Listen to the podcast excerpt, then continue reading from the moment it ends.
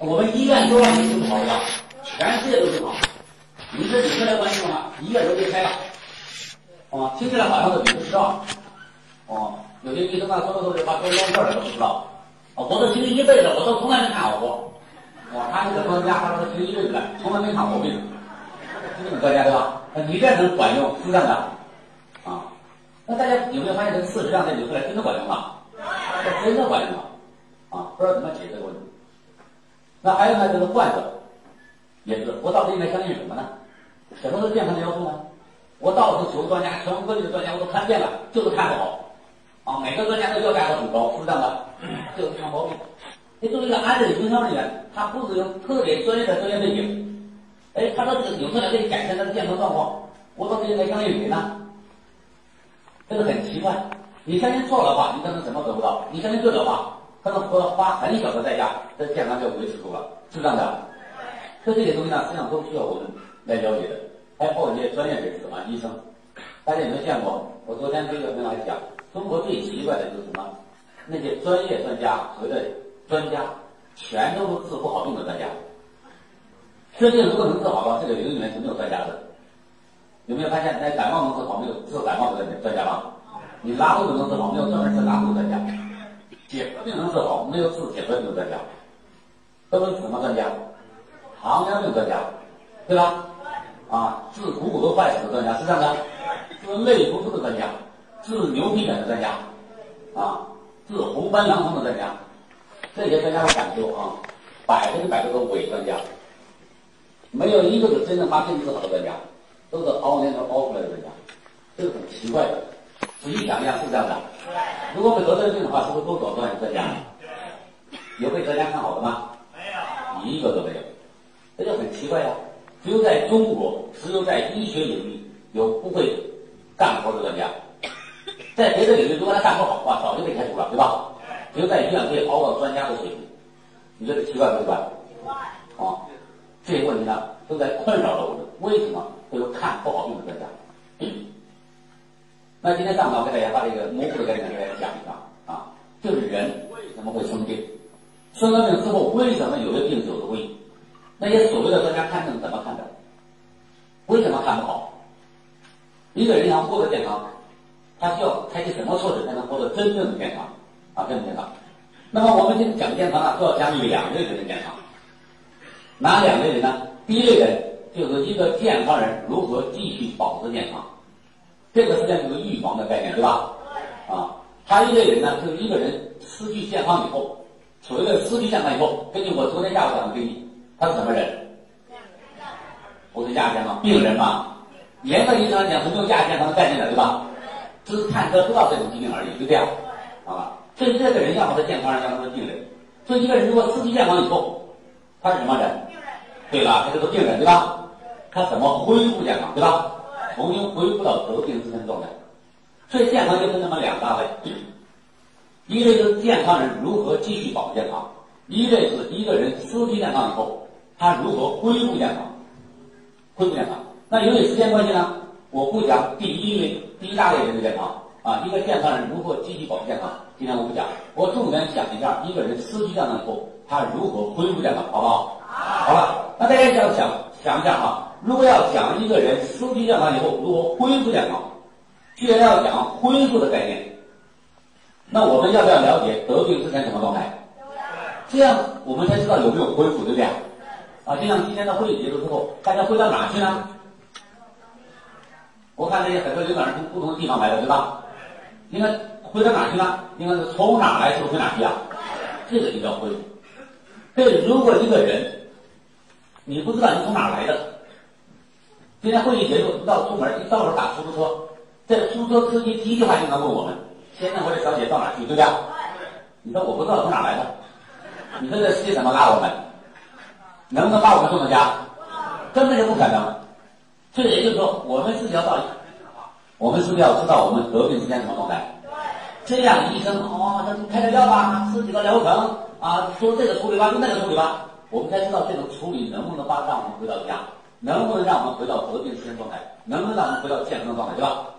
如果我们自己都不知道和平之前什么状态的话，大夫说是不是吃吃点药吧，吃几个疗程，吃几个月看看，那估计这个大夫十有八九骗我们，骗了我们还我们还不知道，是这样的。因为我们是糊涂嘛，我们根本不知道和平之前什么状态，所以他随便处理我们，他师傅说啥我们就信啥。这个很多人为什么信小宝上当的原因，因为你根本不知道和平之前什么状态。如果你明白得病之前什么状态的话，你就知道这个药或者其他治疗方案能不能让我们恢复到那地方，对不对？那第一个，我们必须得作为患者或者作为顾客啊，我们自己得明白得病之前什么状态，也就是说健康是什么状态。这 第一个，第二个呢，作为医生、医务工作者，他要不要知道得病之前什么状态？他要知道啊！如果他都不知道，我们拿了钱找他去了，他能把我们送回家吗？但是你出门一打车，司机问你到哪去啊？你要到凤运什么什么地方去？这司机一脸茫然，我不知道那地儿，没听说这名字，我不知道在哪个方位。你不下车，你还坐在他车上走。很多人，很多医生都一辈子都不知道人为什么会生病，根本不知道一个健康是一个什么状态。你还天天找他送红包，找他看病，能不能看好啊？他就像一个不懂方向的司机嘛，对不对？对。你坐上他的车，我给你都十年八年都不会加去，对不对？对。所以大家有没有发现，两个人是不是都要明白啊？患者要知道得病之前怎么弄的，这个医生要知道一个人得病之前应该怎么弄的，对吧？如果两个人都糊涂呢？你一打车，出现问你在家在哪儿？你说我不知道我家在哪儿。你说他上来吧，反正我也不知道怎么走，对不对？估计都一辈子都不会加，要都会加的话，你什么瞎猫撞到死老虎，对不对？都不是他看好的，凑巧而已，是这样的。所以很多情况下都是这两个人都糊涂。所以我们第一个要明白，要想知道一个人生完病之后怎样才能好。首先第一个问题，我们要知道健康是怎么来的，这样我们才知道一个人失去健康以后，也就是说得了病之后怎样才能恢复健康，对吧？或者有没有恢复健康，这是第一个概念呢，是非常重要的概念。就健康是怎么来的？那么知道健康怎么来的之后呢，就要了解第二个问题：人为什么会生病？第三个问题就了解为什么有些病久治不愈？不是所有的疾病久治不愈，就有相当一部分疾病是久治不愈的。你在哪看？不要说在唐山看，你在北京协和医院、在北京解放军总医院也看好。啊，我一会儿会讲他们为什么看好。啊，那最关键的是，我们要了解怎样才能康复。一个人想好的话，到底是需要什么要素？所以今天上午这四个问题呢，应该说是对我们所有人来讲的话，都极端的重要。啊，我们一个来讲，健康是怎么来的？好了，那么健康怎么来的呢？我们讲的健康都是健康的成年人该记住，因为世界卫生组织对健康下的定义都是都是用成年人啊做的标准。那么大家想一下，在座的各位，包括我本人，都是健康的成年人，对吧？我们这些人是怎么来的呢？在座各位，包括大街上所有的成年人，怎么来的呢？根据通过两大生命阶段来的。哪两大生命阶段呢？第一个阶段是被创造出来，就在座各位，包括我本人，以前自然界是不存在的，对吧？比如说今年四十多岁，四十年前是不是没有我？如果你今天这个小伙子二十五岁，二十五年前是不是没有你？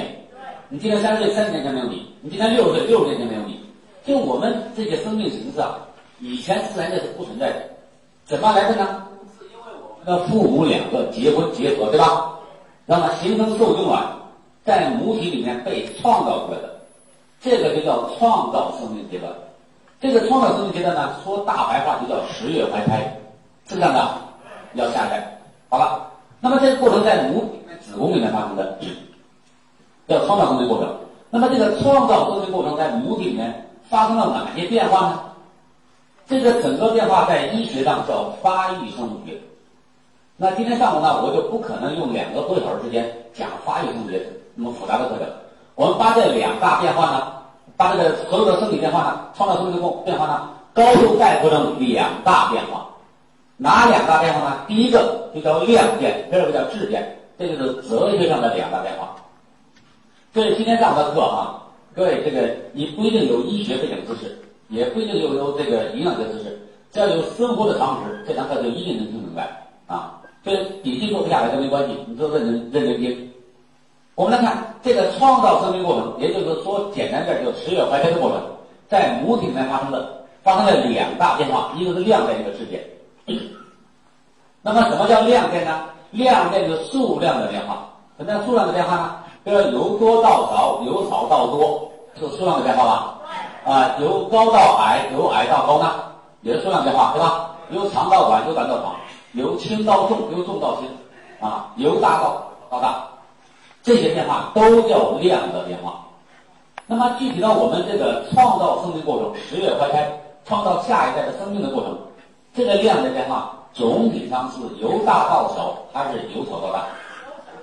由小这个由小到大，这是个生活的常常识。这一个妇女发现自己怀孕，她怎么发现的？自己下个月的生理周期中断发现的，对吧？或者因为说第二个月如果肚子怎么那么大呀？是不是怀孕了？不是这样发现的，对不对？所以他是检查这些生理指标，跟她哦怀孕了。回来之后呢，外人能不能知道她这个孕妇？不知道。不知道，啥时候知道这个孕妇啊？发现了中后期这个腹部巨大隆起了，对吧？啊，越来越大，越来越知道哦，这是个孕妇啊。一看她这个孕妇上公交车啊，在什么场合啊都要受到照顾，对吧？啊，这个量的变化总体上是由小到大发生的，逐渐发生的啊，这个变化。那么来看，既然要发生这种量的变化，不管是胎儿或者新生儿的体积、表面积、器器官的数量啊、大小，都是由小到大发生的。既然要发生这个量的变化，由小到大发生，那大家想一下，需要不需要额外的物质供应？一定需要额外物质供应吧？那么需要额外给它供应什么物质？这个这个胎儿在母体里面才能变大吗？需要的营养还是需要的药物？营养。啊，这个生活的常识对吧？所以当一个孕妇发现自己怀孕之后，会告先生啊、公公婆婆啊说怀孕了，一家人都很兴奋。第一个反应什么反应？啊啊，不要干重活了，对吧？第二个呢，是不是吃好的？啊，到街上买鸡买鸭去了吧？有没有一个人感觉到，哦，太好了，刚好我们一个亲戚，在这个哪哪第一人民医院当主任，让他给你开药，有没有这样反应的？啊，没有这样反应的吧？一个都没有，对不对？都是吃好的。我昨天下午讲过，什么叫好的？营养。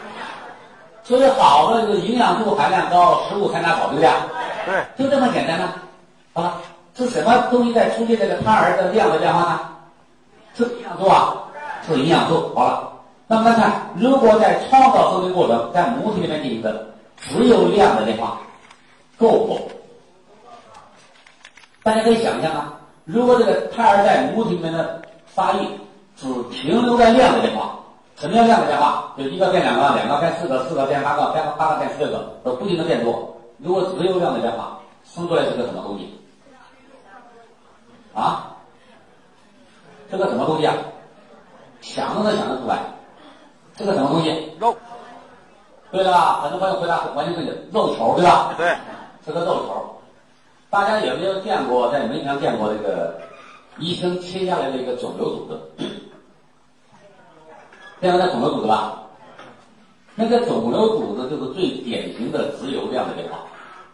一个细胞变两个，两个变四个，四个变八个，最后变成一大团，就是一公斤、两公斤都有的，是不是这样的？这个肿瘤组织一切下来，血淋淋的，因为它只有量的变化。我见过媒体上报道的最大的肿瘤组切下来是七公斤。在一个新疆一个妇女的腹腔里面这样的，那大家想想，七公斤呢？可以知道一个新生儿平均体重多大吗？三点五公斤，对吧？这个肿瘤组织七公斤，相当于两个胎儿那么大。这么大一个肿瘤组织切下来之后，拖在盘子上，一大团血淋淋的，它有没有人形啊？是没有人形的。但是新生儿生下来之后呢？哪怕是个早产儿，有没有人形？还有人形，说明什么？说明这个肿瘤组织是不是只有量的变化？新生儿呢？对吧？除了量的变化之外，还有质的变化。什么叫质的变化呢？也叫质变。质变就是和原来不一样了，变化很大，就叫质变。什么叫质变呢？大家在媒体上都经常见到过这个描述一个人的质变过程。一般都描述什么人呢？啊，和坏的领导对吧？经常描述一个领导腐化堕落的过程，说他逐渐质变的过程。有没有发现这个？这个领导刚开始当领导的时候是不是清正廉洁呀？哎，过几天之后逐渐什么逐渐变坏，逐渐变坏，就被抓起来了，就开始媒体报道说一点点自变，一点自变，是这样的。怎么样自变呢？有好的变坏，比较自变。那么量变呢，就是数量的增加；质变呢，原来人身上啊是没有神经系统的，没有骨骼的，没有肺的。那发育到一定程度之后，这些东西是不是出来了？那么这些东西和原来的最原始的分宗元细胞还一样不一样？不一样，这个部分叫质变，对吧？量变是有营养促进的，这个质变是什么东西促进的？啊啊，不是基因，那基因决定的。基因呢，是一个蓝图，对吧？基因这个蓝图就像那个大厦一样，大厦之前是一个蓝图啊，要变成大厦需要什么东西啊？对了，需要原材料嘛的。量变是需要营养，质变需要什么东西？需要药物还是需要营养素？是不是也需要营养素啊？没有一个孕妇说我怀已经怀孕第几周了，什么东西开始发育了，再不吃药就晚了，有没有这样反应的？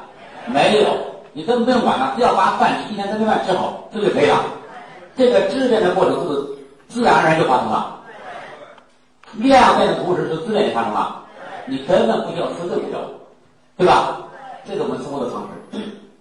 好了，那如果这样的话，一个新生儿生下来之后，这新生儿身上有没有说哪个组织成分、哪个组织器官、哪个组织器官的百分之多少是吃药长出来的？没有这一说吧？完全没有这一说。整个新生儿身上全都是饭里面的营养素补充的，对吧？好吧，那么这个新生儿能不能代表一个健康的生命呢？能不能？不能，我刚才讲了，世界卫生组织讲的健康的标准是什么人？对吧，是成年人。所以新生儿呢，是一个体内生活到体外生活的过渡阶段。所以这个新生儿呢，还需要生命的第二个阶段，发育成熟，长成成年人。怎么叫发育成熟呢？就是生的如果是个女孩，要长成大姑娘；如果生的是个男孩呢，要长成大小伙子，是不是这个过程啊？这个就叫由小到大发育成熟的过程。那么生命的第一个阶段在母体内进行的，不管量变和质变，都是营养素促进的，我们已经明白了。我们看第二个阶段，由小到大是什么东西促进的？要长成成年人，到底需要什么东西？需要营还是需要药物？一个人由小到大到底需要不需要药物？需要不需要药物？完全不需要药物。我在江苏讲课，江苏有个人。做母亲的，他回答，他需要，嗓门特别高。我就问他，我说你为什么回答说需要？他说谁家孩子长大需要？这个回答的也没错，对不对？啊，没错，你这个听到好像有道理，实际上他在偷换概念。我讲的是人的发育成熟由小到大，到底需要不需要药？什么叫需要呢？需要呢，就是如果发育到某个阶段，如果不吃药或者不吃哪一类药，发育停止了，体格发育受影响了，或者智力发育受影响了，这个叫需要。如果由于有了疾病，控制疾病吃药，那是另一回事儿。大家好不好理解？好理解。那人的发育程度到底需要不需要药物？不需要，完全不需要药物。大家肯定见过这两类这样的孩子，一类孩子呢，从小都病怔怔的，三天两头住医院，都让他家长快愁死了，是这样的。也有家长评价自己的孩子的时候呢，说我们家孩子从小都特别壮实，十几年来没吃过药，没打过针，没住过医院，是这样的。你说第二类母亲评价自己的孩子的时候，十几年不吃药不打针，他孩子的发育有没有受影响啊？没有受过任何影响，对不对？有说明什么呢？说明由小到大第二个阶段也完全不需要药物。那些为了控制疾病吃的药，它在身上起什么作用？我后面会讲。至至少他发育成熟是不需要药物的，是这样的。好了。我举一个最简单的例子，便大家理解。有没有说自己的孩子啊又瘦又小，不知道咋回事带孩子到医院看病去了，医院一诊断说这孩子没别的事就是营养不良，有这样判断过吧？好了，假如一判断这孩子营养不良，你说这个家长怎么反应？说大夫，那你看给他吃点啥药？有没有这样反应的？没有。你如果他这样讲的话，大夫就给他开药。这有什么样呢？你只有回家给孩子吃点做点好吃的，是这样的，耐心的喂孩子，是不是只有这一招啊？什么叫好吃的？我昨天讲了，是不是营养素多？食物太大少，说来说去说什么？是不是说营养的概念呢？因为整个发育程度都是营养在促进的。那这样的话，就经过这两个生命阶段，是不是人长了一个成年人了？好了，那大家想一下，在座各位包括本人，咱们自己，我们身上有没有说哪个组织器官、心肝脾肺肾的哪个组织器官、哪个组织器官的百分之多少、几分之几是吃药长出来的？有没有这一说？没有。我们身上有没有药物的组成成分？没有。这两个话中间有没有听明白？啊，听明白之后，下面讲今天上午最重要的内容：人为什么会生病？生了病之后，为什么有些病久治不愈？好，我们来看，要想讲人为什么会生病，我们来首先复习一下自然界的一个最伟大的一个规律。当然，自然界的规律非常多哈，和今天我们讲的健康有关系的规律，就是结构与功能相统一的规律。什么叫结构与功能相统一呢？就两句话，就是结构决定功能，功能反映结构的状态。我会解读这两句话，因为这两句话极端重要，很多人行医行了一辈子都不明白这两句话，所以他一个病也看不好。这两句话如果搞明白的话，这个疾病处理这个非常非常的简单。啊，我们来看什么叫结构决定功能？结构决定功能就是有什么样的结构就有什么样的功能。那什么叫结构呢？结构就长个模样，好不好理解？好理解。它长成什么样子就有什么样的功能，对吧？结构的功能呢，就是它能干什么，就这么简单。结构决定功能就是有什么样的结构就有什么样的功能，有类似的结构有类似的功能，有一模一样的结构就有一模一样的功能。这个就叫结构决定功能。那么什么叫功能反映结构的状态呢？就一个东西的用途发生变化了，那它背后的结构一定发生变化了，而且百分之百的发生变化，没有任何例外。我讲的是自然界的规律。什么叫自然界？整个宇宙，当然包括地球，对吧？从宏观到微观，所有的东西没有任何例外，都是结构与功能的相统一的关系。人是不是自然界的一部分？是。也符合结构与功能相统一，这个结构决定功能，功能反映结构的状态。因为这个概念。是极端重要，所以我要举很多例子帮大家理解这个概念。帮大家解读一下，大家这个都见我身边应该有这样的朋友啊，出了意外情况或者疾病原因，有了做下肢的截肢手术，两条腿截掉了。截掉了之后呢，就有人拄了拐杖，有人坐了轮椅，对不对？那大家判断一下，拄拐杖的和坐轮椅这些朋友，哪一种朋友他的运动形式比较灵活？拐杖。拄拐杖还是坐轮椅的？拐杖。拄拐杖的吧？啊，我到江苏讲课，他们都回答坐轮椅。我就问为什么？他说在电动轮椅啊，在大马路上时速和自行车差不多，你拄拐杖跑不了那么快，对不对？但是说的也没错啊。我说他们都是偷换概念。我这个那是个特殊的运动环境，对不对？啊，你要把轮椅放在飞机上，能跑六七百公里，对不对？不是咱们不那样比赛，比赛上楼梯的话，谁灵活？坐轮椅的人能不能把自己抬起来上楼梯啊？不能，不能吧？拄拐杖的朋友呢？哪怕困难一点，上楼梯没问题吧？这个拄拐杖比都比坐轮椅要灵活得多。那根据我讲的结构决定功能这个原理，为什么拄拐杖的朋友比坐轮椅的朋友运动起来要灵活？啊？结构啊，对吧？那结构谁的结构？对吧？拐杖。大家想一下，拐杖是干什么的？是不是为了代替腿的运动功能的？现在为了代替两条腿的运动功能，那么在结构上谁更像腿呢？拐杖。是不是拐杖更像腿啊？这拐杖的运动形式比轮椅要灵活得多，因为轮椅太离谱了，对吧？在结构上。那大家想想，再进一步，朋友不是拄着拐杖，这些朋友如果装个一对带关节的假肢呢？是不是比那拐杖更灵活啊？因为在结构上就更像腿了，对吧？那如果这个人的两条腿是圆装的呢？什么毛病都没有呢？他是不是想做什么动作做什么动作？就完全和这个两条身腿一模一样，对不对？大家有没有发现，是结构变化越严重，功能丧失就越多？结构越像，功能就越像，这个就叫结构决定功能。啊，这个例子就太多了，因为它自然界所有的东西都一样嘛，从宏观到微观全是这个原理。我再举个例子，啊，可以在家有没有招待客人？有时候这个或者在饭店招待客人的时候，如果你们几个是同学聚会，同学之间是不分彼此的，对吧？也没有高低贵贱之分。你说来一个啊，随便坐随便坐，对吧？因为一桌十个椅子，因为一般的饭店的椅子是不是都一模一样啊？都同一批的，那随便坐随便坐，好了。为什么你会讲随便坐呢？因为没必要区分，对不对？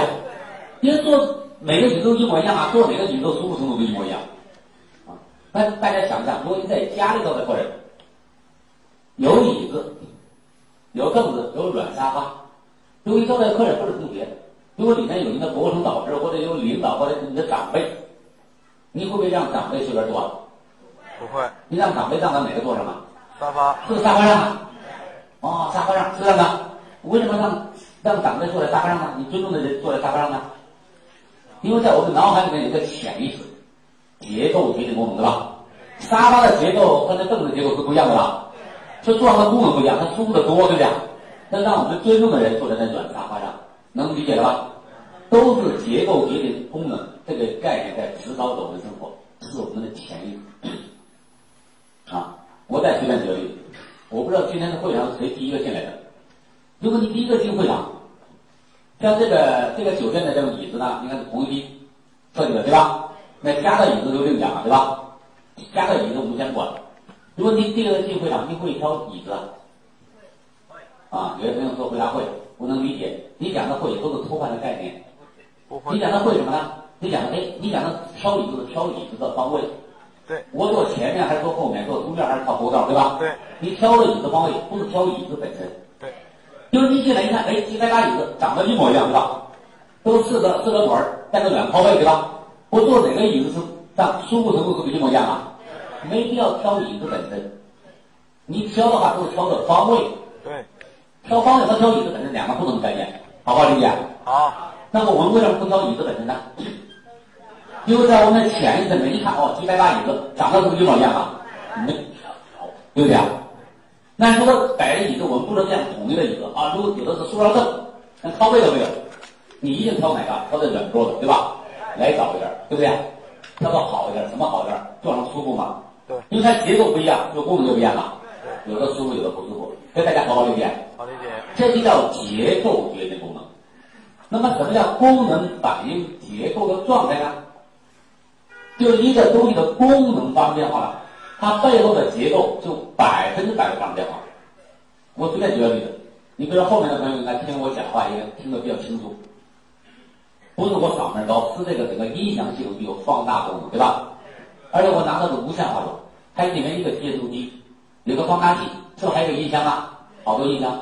假如我现在讲话突然没有声音了，说明什么？说明这个系统的声音的放大功能是丧失了。功能发生变化了吧？我怎么反应？先推个话筒，话筒没声音，再换一个话筒。如果连续换了十个话筒都没有声音，那大家想一下，十个话筒同时换的肯定很低吧？可能搁话筒的事儿，找谁找接收机对吧？你接收机检查没问题，你看一定是这音响有问题。大家有没有发现，只要这个功能这个发生变化，我们是不是找什么？是找结构上的变化来解释这个东西？啊，假如会议结束之后，在家。家里孩子说：“爸，咱们家电视机不亮了。”那是不是描述电视机的功能发生变化了？电视机就娱乐人的功能嘛，有图像有声音。孩子一说：“哎，爸，咱们家电视机不亮了。”就描述了一个电视机的功能发生变化。但作为成年人，我们怎么反应？啊，我们不当然当时不会想结果，哎，是不是保险丝烧了？是不是显影管坏了？是不是天线没看好啊？是这样的，你一定要找一个结构上的变化来什么来解释这种功能的变化。是不是这样的，这就叫功能反应结构状态。包括这个，你的手机坏了，现在几乎每个人都有手机吧？你手机如果某个功能坏了之后，这个到街上去修啊？修什么呢？所有修修东西的都是修结构的，修汽车也是修结构的，修自行车也是修结构的，修修手机是修结构的，修冰箱也是修结构的，修洗衣机也是修结构的。是不是简单简单？哦，哪个零件坏了，对吧？换个好零件就可以了。什么叫零件？零件就是结构嘛。大家好好理解，这就叫功能反应结构状态。我说自然界的规律，从公观到微观，没有一样是例外。我再举个例子，现在很多人是不是都有汽车呀？如果明天有有人要装电瓶车到北京办事儿，如果不想发车去的话，要不要找借口？都要找借口啊！到什么借口就开始瞎编吧？你随便编，所有的借口高度概括成两大类借口。哪两大类呢？一大类是描述汽车的结构的变化，一大类是描述汽车的功能变化。你随便编，一分类就分就那么两大类，不信咱再编试一次。假设说你不想把车借给别人，那对不起，我的车跑不起来了，是描述的功能变化还是结构的变化？这个功能变化，因为汽车是一个高度运转的交通工具，跑七八十公里、一百多公里是没问题的。你说对不起，我的车跑不起来了，就描述了一个汽车的功能的变化。那这个朋友如果不识相，不知道我们在委婉的句子上，他下一步怎么问呢？来，你看，都知道哪坏了？他问哪坏了？问什么呢？是不问结构的。好了，你描述功能变化，在朋友脑海里面立马反映出结构的变化。那反过来，如果我们不是先描述功能变化，我们先描述一个结构变化，比如对不起，我的车的刹车变坏了，是不是描述一个具体结构的变化？这个朋友还敢不敢借我们车？不敢，为什么？因为在他脑海里面立马反映出一个什么功能变化？刹车变坏的话，刹车的功能就丧失了，对吧？那多可怕呀！到高速路上，他就不敢借了。大家有没有意识到，结构决定功能，功能反映结构状态？对我们每个人成年人来讲，是我们的潜意识。什么叫潜意识？根本不用思考的。一个人如果连这种潜意识都没有，这个人要么是白痴，要么这个根本就没法活。为什么呢？因为这个概念一直保护着我们，就是我们一直依赖这个概念生活的，在规律生活的。就是以前他没有把它上成理论而已。我举个最简单的例子，有没有坐大巴车来听课的？有吧？如果你在那等大巴车的时候，大巴车来的时候怎么来的呢？两个轮子，外八字或者内八字，晃晃悠悠来了。你敢不敢上这辆车？不要说来听直播的讲课，我估计到五节来讲课都不来听，因为你不敢上这辆车，不知道后面，你为什么不不敢上这辆车？你就觉得结构是变化太严重了。你见过正常的好的的车辆不是那个样子吧？这轮子啥时候掉都不知道。是这样的，把它，太风险太大了。你知道它的安全这种功能，这就上车了结果，你根本不想上这辆车。我再举个例子，咱再来一个爬山，我举个例子哈，呃，这个山道很崎岖很险，外边呢就悬崖峭壁，就用一个铁栏杆拦着拦着。如果你爬累了，左边呢是一个大石头，你让孩子靠啥休息？靠在石头上休息呢？靠在铁栏杆上休息呢？石头上休息吧？为什么？你要在我们的潜意识里面，这个石头比这个铁栏杆要可靠得多，稳当得多，对吧？这就是结构决定功能这个原理在保护着我们做判断。大家好不好理解？哇，这个每个都是潜意识，对吧？就像今天早上我吃饭，那筷子一次性筷子，那弯的像螺旋桨一样。你说用这个夹花生米还能夹得住？跟着夹不住，是不是要换成筷子？换成两根直溜的，对不对？结构发生变化了，功能就发生变化了，对不对？你夹花生米也不好加，加粉条也不好加，是不是这样的？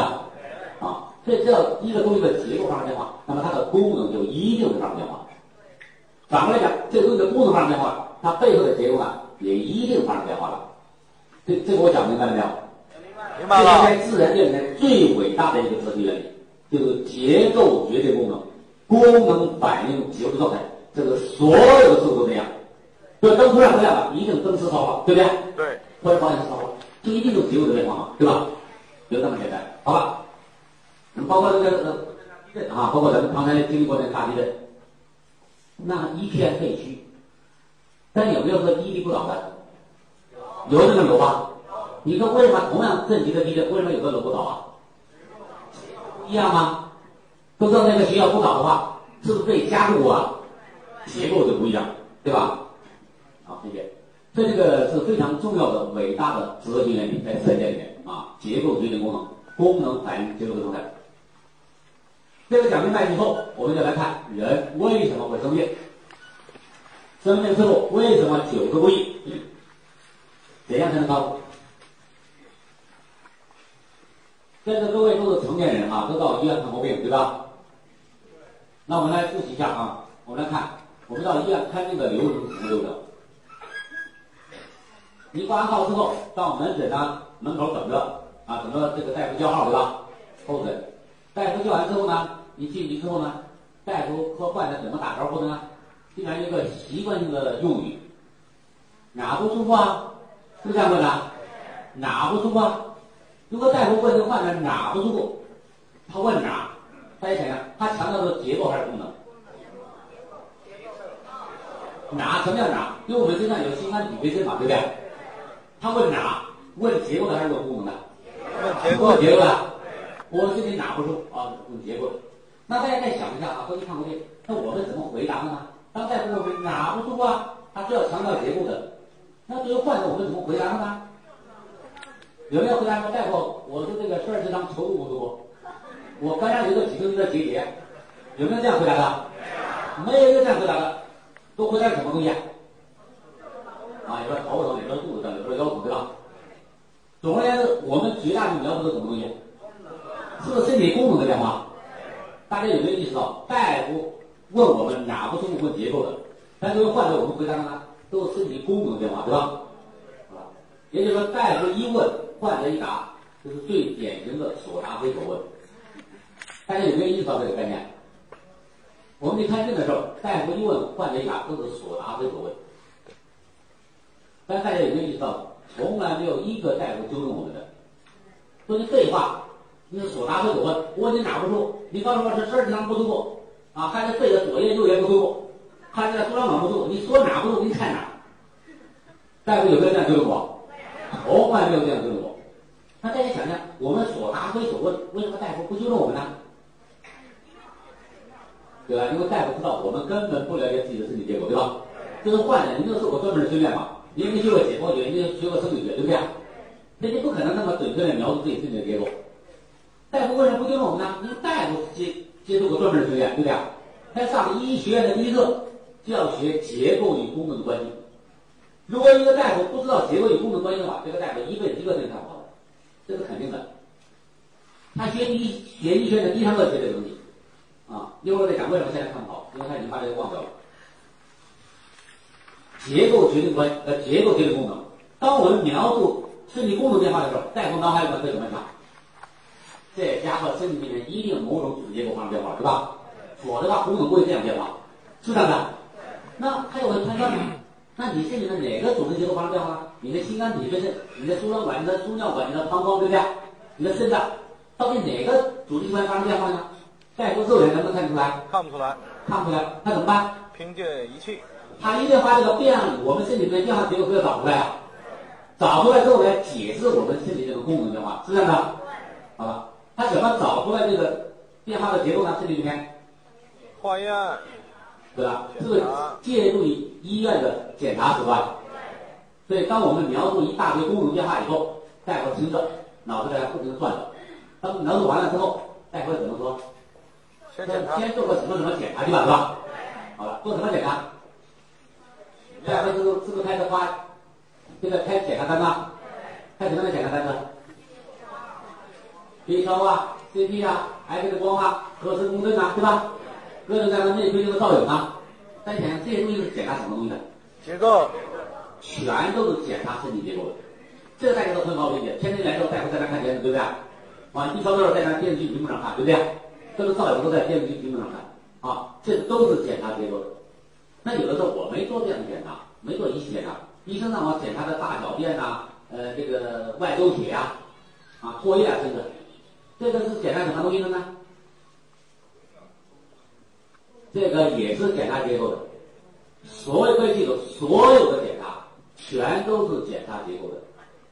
我给大家举一个最简单的例子，大家有没有在医院检查过这个肝功能？有吧？你体检查或者有了疾病或者检查肝功能，对吧？那大家想想，肝有什么功能？解毒，主要是解毒和消化功能吧。肝就这么两大功能。按理讲，一个人到医院检查肝功能，又要检查它的解毒功能和消化功能，对不对？好吧？那大家有没有发现，我们到医院真正检查肝功能的时候，大夫怎么检查的？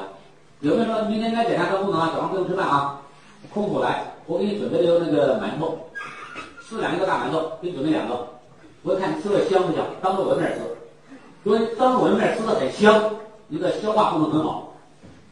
我给你准备一瓶二锅头，六十度的，看你喝的对不对？如果喝的不对的话，你解毒功能很好。有这样检查肝功能的吗？反正肝就这么两大主要功能嘛，对不对？消化解毒。医医生怎么检查肝功能的？因为如果这样检查的话，这样误差是太大了。所以它用一个相对来讲比较稳定的客观的指标来代替我们的肝功能，对不对？代替代替我们的解毒功能，代替我们的消化功能。他找了一个什么指标呢？就找了一个转氨酶的指标，对吧？那什么叫转氨酶呢？因为我们吃的营养素，人体需要的营养素，七大营养素里面，其中最重要的一大类是叫蛋白质啊。所以我们吃的蛋白质在消化道会变成氨基酸，对吧？氨基酸通过血液循环运输进到肝脏，肝脏里面呢要把这个氨基酸的氨基给转移走，合成什么呢？合成尿素。所以我们小便里面排出的尿素是肝脏合成的。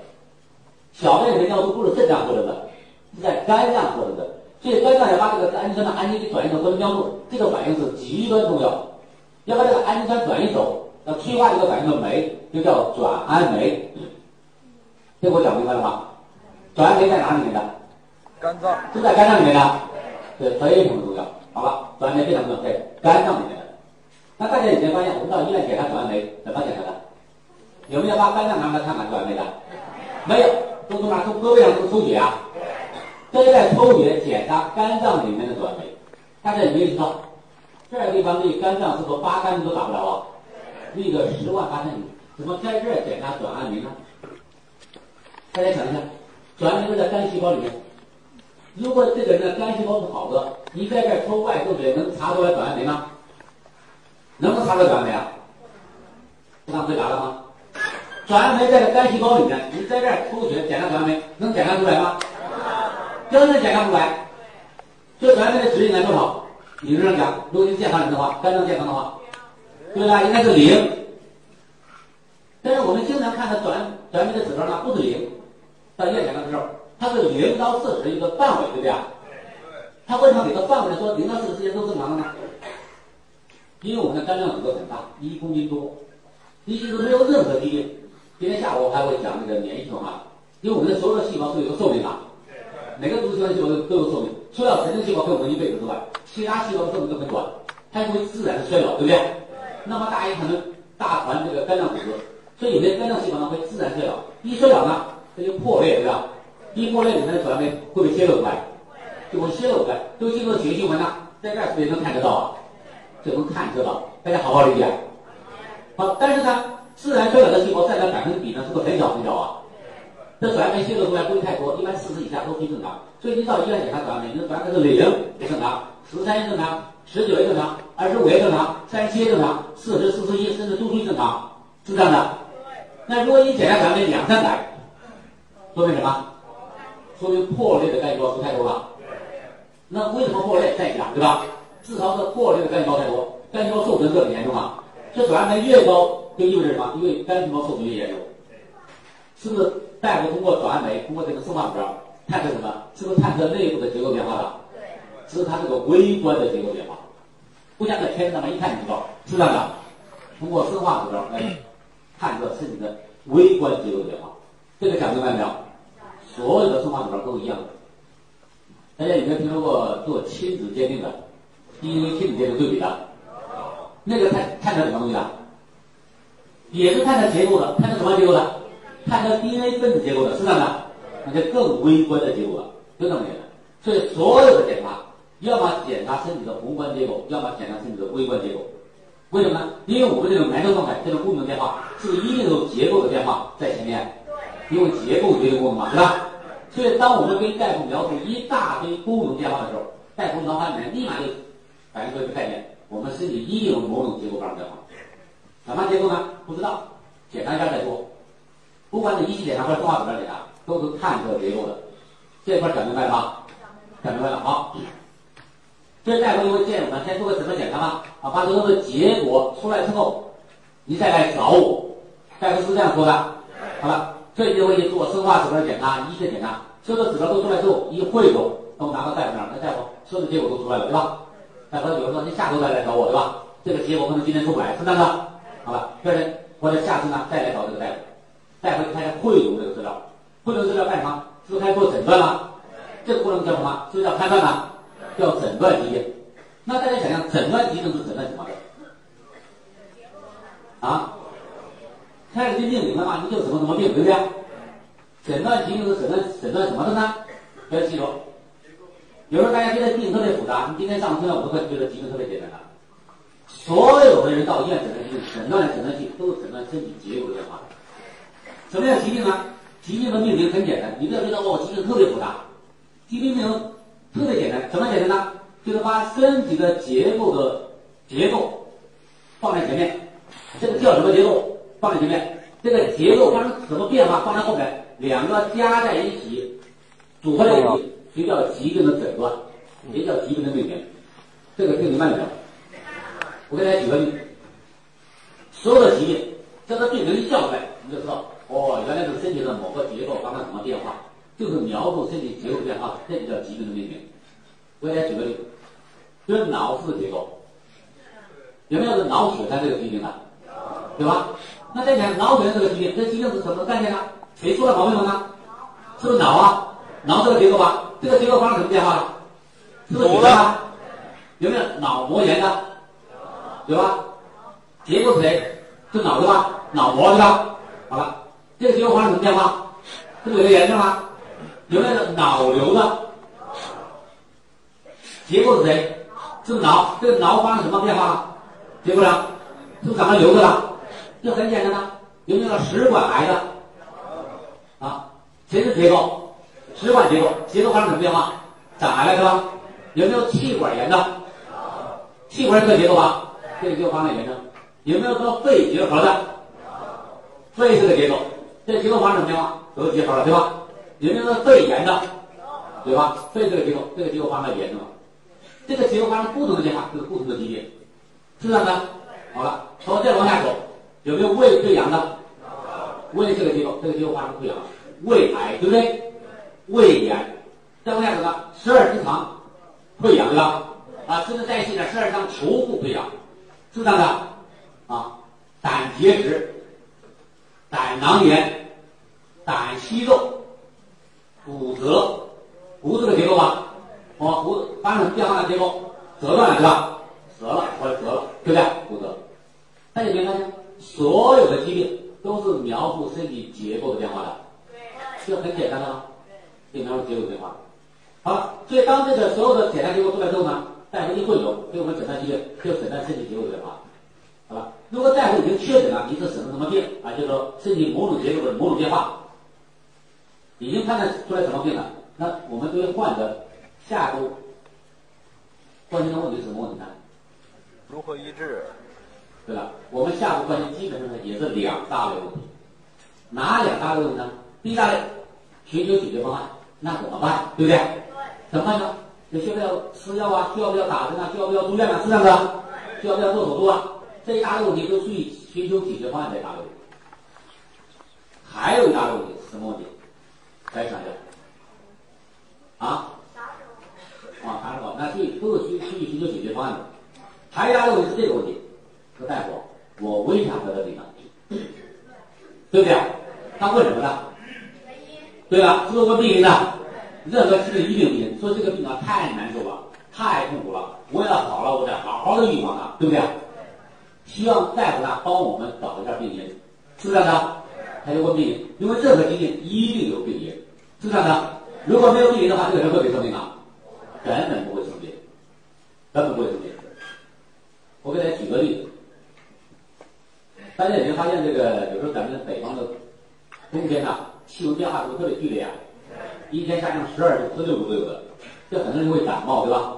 经常收到这样的短信，说明天气温下降，注意添加衣服，啊，避免感冒。如果你经常听收到这样的短信，或者经常在收到电视台这样提醒的话，就会给人一个误导，误导什么呢？就会模糊或者错误的判断一个人得感冒的病因。那大家想想，一个人得感冒，他为什么会得感冒？啊，到底气温下降还是免疫力低啊？免疫力低。啊，所以很多人都回答免疫力低下，都回答对了一半。要记住，一个人之所以得感冒，不是气温下降，也不是免疫力低，是因为环境中有感冒病毒。如果没有感冒病毒的话，气温再下降也会感冒。到时候下降十六度，下降一百六十度，把这个人冻伤冻死都不会重感冒，能不能理解？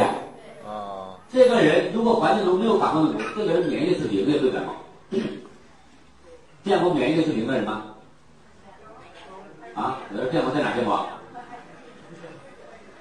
啊，不是死人啊，那死人就不用说了嘛。我们讲的生命嘛，对不对？大家都见过，就是没注意。这个人呢，当然不能生活在我们这种环境下。如果他免，哎，对了，那先生回答对了。如果一个人的免疫力不行像我们这样生活的话，早就死了。因为他免疫力是零，一个细菌把他干掉了，对吧？对。他只能生活在哪儿呢？生活在无菌舱内。大家在电视上都见过这样的人。他做这个骨髓移植的时候，对吧？对。今天下午我讲免疫系统，我讲骨髓。骨髓是我们的中枢免疫器官。他骨髓坏了，没用了，要把健康的骨髓移植到身上，他这个骨髓就都要破坏掉啊，这没用了吗？这健康的骨髓还没移植过来，他自己就破坏掉了。在这个空档，他免疫力是不是几乎是零啊？他就不能像我们这样生活，怎么办呢？医院专门给他准备一个无菌间，对吧？在那里待着。他为什么在那里能不生病呢？因为空气是过滤过的，水分是消毒过的，食物消毒过的，连一个细菌都没有。医生进去的时候全身都消毒的，对吧？所以他们父母看怎么看？隔着玻璃往里面看，是这样的。所以他在这种特殊的环境下，抵抗力是不是几乎是零啊？也不会生病，因为那个环境中根本没有致病因素，没有感冒病毒，是这样的。就是那种，如果一个人抵抗力强的话，生活在特殊环境下，成本就高了很多，成本就高了很多啊。所以反过来讲，一个人抵抗力强的话，这个其实有很多钱，是这样的，能活下来。好了，在这个一个人生病呢，一定是先有病因，包括气温下降和免疫力低下都是诱因。是不是这样的？好了，那大家看这张图啊。那我们看病的流程和生病的流程，大家有没有发现？我们去看病是从左到右还是从右到左？大家面对这张图。我们去看病的时候，从左到右。看病的过程，从右到左还是从左到右？大家面对这张图，去看病的时候。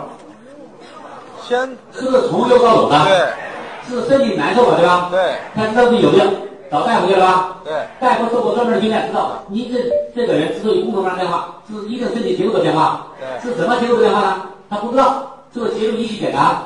检查完了之后呢，不是汇总吗？诊断，诊断完之后，我们再问大夫为啥得病，大夫根据他的专业知识帮我们判断一下是什么原因引起的，对不对？再找到病因。所以我们到医院看病的过程是从右到左的。大家想想，一个人真正生病的过程是什么过程？对吧？他是从左到右的。一个人生病一定是先有病因，对不对？病因和身体长期相互作用，破坏了人的生理结构，对吧？身体结构破坏之后，男人状态表现出来了，你才知道有病，是这样的。所以我们生病的过程是从左到右的，但是看病过程是从右到左的。从这个意义上来讲，你发现自己有病了，是不是都已经晚了？已经晚了，对不对？因为这个病早就存在了。那从这个意义上来讲，我们要不要预防疾病？一定要预防疾病。和我们所昨天讲的概念是一模一样的，一定要预防疾病。所以这个疾病的发生发展，发生发展好。那么这是这个疾病的发生发展。那我们已经明白了，疾病是这样发生的。病因，我先不讲什么病因，破坏了身体结构，身体结构发发生变化之后呢，它这个姿势的体功能发生变化了。人就难受了，所以当我们到医院看病的时候，所谓看病，啊，一般的讲法，看病，我们到底想得到什么结果？是不是希望功能的完全恢复，恢复的像正常人一样，像健康人一样吧？这是我们的最终目的，对不对？我不管怎么样，只要好好吃就可以了。我们希望功能完全恢复。那大家想想，功能是谁决定的？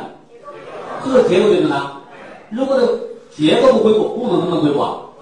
不能。假如说一个人剩三条腿了，是不是不稳当了？你想稳当怎么办呢？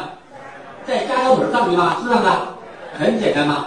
所以这个人想好的话很简单，一定把他身体里面变化的结果，是不是恢复了？但这个结构是谁破坏的呢？这病因破坏的。要测试好的话，要不要消毒病因呢？要消毒病因。所以明白了没有？一个人到医院看病就要看什么？因为大家看病，希望功能完全恢复，对不对？但是功能是结构决定的，结构是由病因破坏的。所以一个人到医院看病就要看哪些环节啊？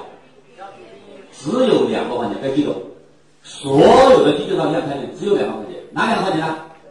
消毒病因和修复结构，就这两个环节。也就是说，一个人到医院看病花钱，应该花在这两个环节上。这两个环节任何一个环节发生变化，你的健康状况都会发生变化。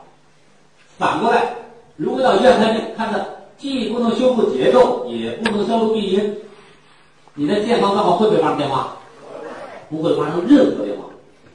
也就是说，一个人如果把钱都花在这这个这个都花在这个不能修复结构，也不能消除病因上，你的钱大概百分之九十九都是冤枉钱，你根本就跑不了。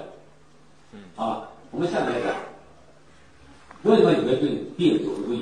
到底什么病有归？我们先来看人类到底有哪些基因。今天上午听我的课，我是高度概括的啊，我们不拘泥细节。人类总共有两大类基因。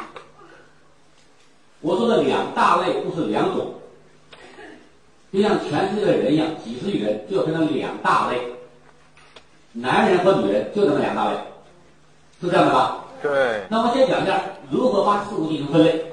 任何东西都可以分类，疾病可以分类，大楼也可以分类，灯泡也可以分类，桌子也可以分类，手机也可以分类，椅子、会场都可以进行分类，所有的东西都可以进行分类。那么分类的原则是什么呢？大家记得，分事物的分类原则大概有这么三个原则。哪三个原则呢？第一个，不管你分多少类，你分两类也可以，你分一百类也可以，不管你分多少类。应该把所有的事物全部概括进去。这第一个原则，比如你把把人分类，你说全在人就分男人和女人按性别来分，是不是所有的人全部概括进去了？没有一个说哦，这两类不对，还有一类人，不知道是男人和女人，那就不可能对吧？他要么是男人，要么是女人，对不对？所有的事物全部概括进去了。这第一个，第二个呢，还要便于研究。你说我这个世界人呢，我不按性别来分，不按男人和女人来分。我按户口来分，全世界人要么是唐人，要么唐人以外的人，这样也没错吧？这个人要么是唐人，咱们唐人，要么唐人以外的人，但他不变研究为什么？为什么呢？因为大家看一个人，你跟你一眼就看不出来，哦，这个就是唐人，唐人长得不不一样的人，没这一说，是这样吧。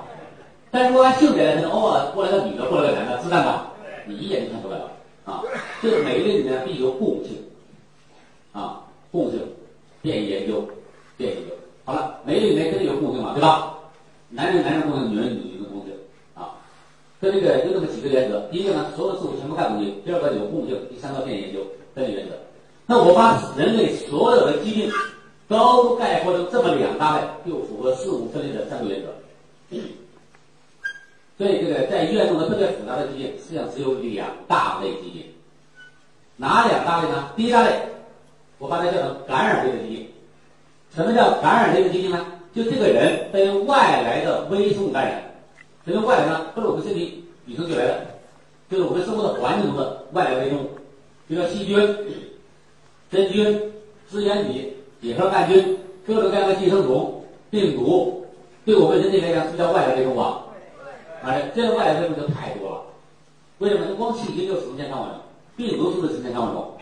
啊，各种各样的寄生虫是不是成千上万种啊？这人呢，如果被这种外来微生物感染，是不是这个人容易得生病啊？啊，容易生病。那这类疾病呢，就叫感染类的疾病。那么感染类的疾病里面呢，包含着很重要的一大类，什么病呢？传染性疾病。你比如这个艾滋病、乙肝、肺结核啊，包括现在的手足口病，对吧？既是感染类疾病，又是什么？这又是传染病，又是传染病。传染病是感染类疾病里面很重要的一大类。这个我讲明白没有？讲明白。这第一大类疾病叫感染类的疾病，好了。那么这一大类疾病有什么共同特点呢？这一大类疾病的共同特点是，这类疾病它的病因非常清楚，通过目前的医学手段、科学手段，总能找到明确的病因。什么意思呢？总能知道是到底什么原因引起的，包括两千零三年的非典。刚开始不知道对因，后来经过紧急公关，是不是几个月就搞明白了？是冠状病毒引起的，好了？所以这类疾病的共同特点是病因非常的清楚，啊，非常清楚。那大家想一下，这一大类疾病的病因非常清楚，它治疗起来怎么治疗呢？啊，对，很简单，这类疾病的病因非常清楚，怎么治疗它？是把病因给干掉就可以了。对，就干掉病因，怎么干掉病因呢？就是各种各样的抗生素、抗菌素、抗病毒药物，对吧？抗寄生虫的药物，啊，就这样把病因给干掉，对吧？大家记住，凡是一大类疾病，叫感染的疾病，里面包含的感染疾病，它的治疗原则都是对因治疗，对因治疗就有特效药。那有的说为啥为啥治疗艾滋病没有特效药，治疗乙肝没有特效药？所以呢，记得是目前还没有特效药，所以要相信科学的发展，是吧？以后一定有特效药，啊，一定有特效药，就像以前的痨病一样，抗痨药出现之前，很多人是属于肺结核，对，现在抗痨药出现之后，是不是肺结核可以完全彻底治愈啊？对要特别好，这叫相信科学的发展啊。所以它的治疗原则呢是对因治疗，该记得对因治疗都有特效药。那大家想想，这类疾病为什么没有放在修复结构上呢？这类疾病，第一大类疾病，感染类疾病有没有结构的变化呢？有，啊，已经开始争议了。好，刚讲的已经忘掉了。这类疾病，感染类疾病有没有结构的变化？没有，啊，有没有？有，所有的疾病都有结构变化。因为如果没有结构的变化，根本就没有功能变化，对不对？对，没有功能变化，我们根本不知道自己有病，是这样的。所有的疾病一定有结构变化。那这个结构变化，这个疾病治疗为什么要放在恢复结构上呢？大家记得，这类疾病还有另一个共同特点。第一个共同特点就是这类疾病的病因很清楚啊。对，第二个特点什么特点呢？就是这类疾病在结构发生严重变化以前，功能变化都已经表现出来了。比如说这个结构没有发生那么严重变化，但是功能变化表现出来了。什么叫功能变化呢？比如你恶心了，你呕吐了，身上起红疹了，拉肚子了，发烧了，有没有这种变化？有，就有这种变化。好了，那么只要一有这种变化，功能变化，知道是不是身体一定有问题啊？一定得病了。什么病因呢？在微血上，哇、这个什么感染啊，对不对？你最近吃了不干净的东西了吧？不卫生的东西了吧？病因是不是找到了？找到了，好了，立马采取对因治疗，不能抗生素、抗生素，是不是叫特效药啊？把它一干掉了。这类疾病的特点是结构发发生严重变化以前，功能变化都应该出来了。一治疗把结构干，把把这个病因干掉了。这变化的结构就是不严重，是不是结构也发生变化了？这个结构怎么修复的呢？因为你不修复结构，功能就好不了嘛，对不对？这修复结构谁干的呢？自己干的。我之前讲了，一个人有了病之后，有什么常见的反应？就有两个常见反应，哪两个常见反应？第一个就是休息下来，第二个呢就是吃好的。什么叫好的？营养素，就是营养素含量高，是不是蔬菜少啊？好吧，如果你得了第一类疾病，感染类疾病，吃完抗生素、抗体素，把病因干掉了，又加上吃好的，本来这个结构变化就不严重，对吧？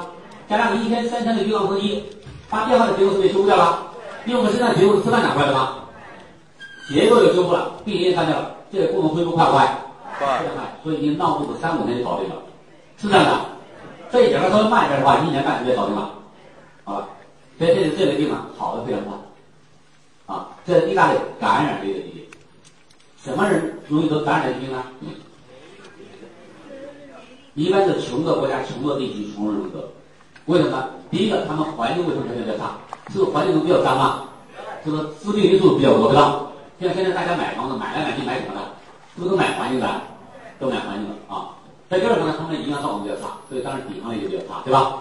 容易得这类疾病。那么中国呢，改革开放三年以后呢，生活水平大大的提升。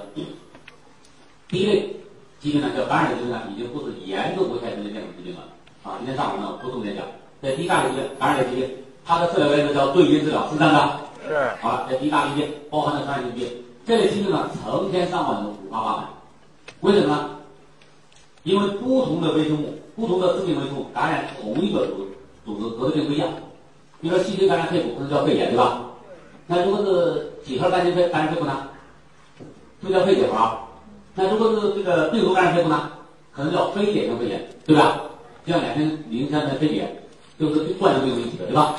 是不同的外来微生物感染同一个组织，得的症是不一样的。那反过来，同样的外来微生物感染不同的组织，得的病也不一样。比如说都是血栓杆菌，它感染肺部可能叫肺结核，它感染骨骼叫骨结核，它如果感染肾脏可能叫肾结核，是这样的。加上它们不同的排列组合，这类疾病多不多？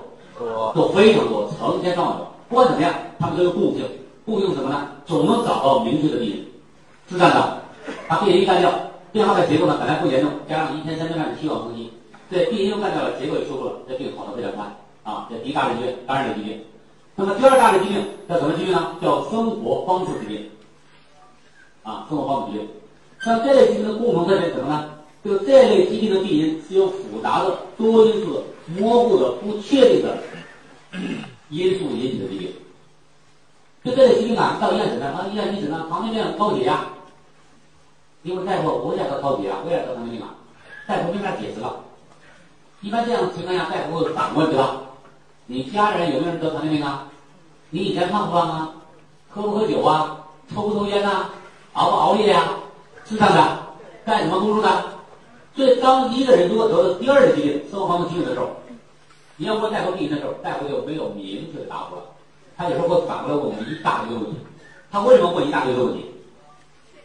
对吧？因为这些问题都有可能和糖尿病的发生发展是不是都有关系啊？啊，所以它就不是一个明确的一个一个复杂的、模糊的多因素这个概念引起的疾病。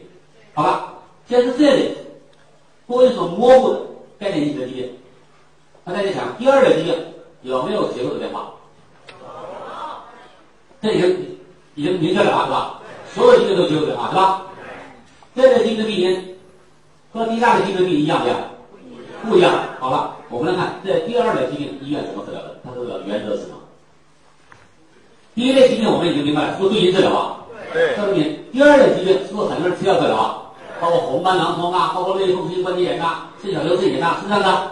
好了，牛皮癣呐，包括这高血压、方面最常见的，绝大多数吃药治疗吧？那这个药在体内起什么作用呢？大家记住，药物在体内只有四种可能性，哪四种可能性呢？大家记一下。第一个，消除病因，但是不修复结构，这是一种可能性吧？吃药治疗。第二个可能性呢？修复结构，但是不消除病因，这是一种可能性吧？第三种可能性，既修复结构又消除病因，这第三种可能性。第四种可能性，既不修复结构也不消除病因。如果我们得了第二类疾病，在医院吃药，在体内只有这四种可能性。对。那我们判断一下是哪一种可能性？啊，这个也就是说修复结构，但是不消除病因，消除病因。有没有不同意见呢？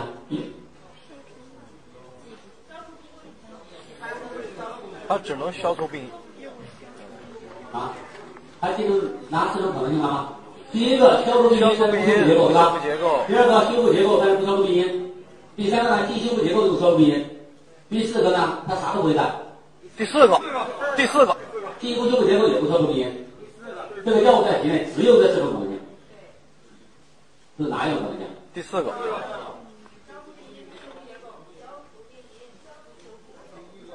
消除病因那是细细菌。啊，这样我看要做问卷调查调查的话，差不多这四种可能就大概有四种答案，对吧？我公布正确答案哈。一个人如果得的是第二类疾病，他就要在医院治疗，可以记住，吃药治疗或吃药治疗啊。这个药在里面是既不消除病因，也不修复结构。对，这个我知道对大家的价值观是一个很大的冲击，因为很多人吃药都吃了大半辈子了。对，我只问一个概念，有没有吃好？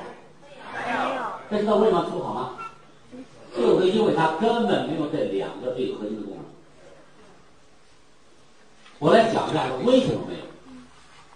第一个，我们来看它能不能修复结构，这个药在体内不能，能不能修复结构呢？不能。很简单，我们知道说有病是不是一定结构变化了？对。那要好的话，是不是要把这个变化的结构给修复好啊？对，那这个结构是什么东西组成的呢？营养素。我一开始讲了两张幻灯片，是从母体里面到从小到大，对两个生理阶段。是我们身上这些组织器官怎么长出来的？是不是吃饭长出来的？对吃饭跟营养素组成的，对不对？对。好了，所以当这个结构发生变化的时候，用什么原材料修复它？营养原来用什么呢原材料做成的，用什么材料修复的，对不对？对药物根本不是身体的组成成分，怎么就能修复人的结构呢？不可能，如果再讲专业点的话，你回家看药的说明书，如果你吃了药说我连说明书都没有，那我真佩服你，你胆子真大，没有说明书你都敢吃，对不对？你看药的说明书里面其中一个很重要的一个栏目，啊，我们学药学的时候啊，药理学的时候，药理学大概就讲两两大块内容，哪两大块内容？第一个叫药效学，那药效学呢，对药啊在体内起什么作用？这叫药效学。还有一块内容叫药代动力学。这块研究什么内容呢？研究人生不需要药物，这药就是人体有呢，我怎么把它排泄出去？这叫腰带动力学。药药理学就这么两大块没有，第一个药药效药在体内怎么使用的，第二个呢，腰带动力学就研究这个人体不需要这个药，怎么再把药排出体外。腰带动力学里面其中有很重要的一块内容，叫叫一个概念叫半衰期。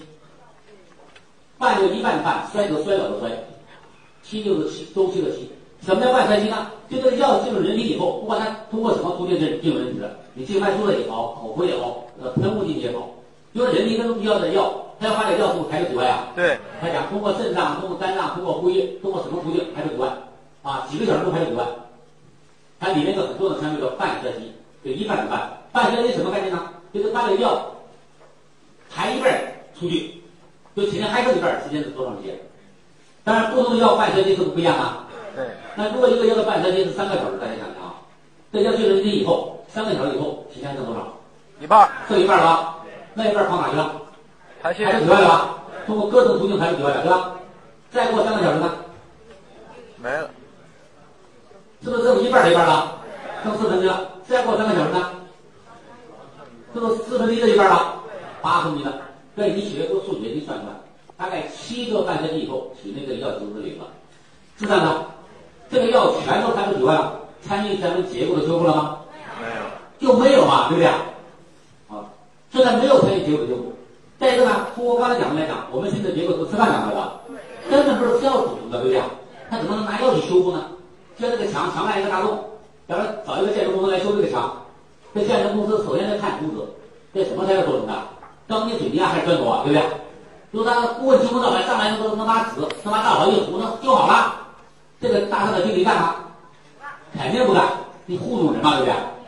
五原的材料钢筋水泥多结实啊，隔音啊、抗抗震的效果都完全不一样嘛，不一样。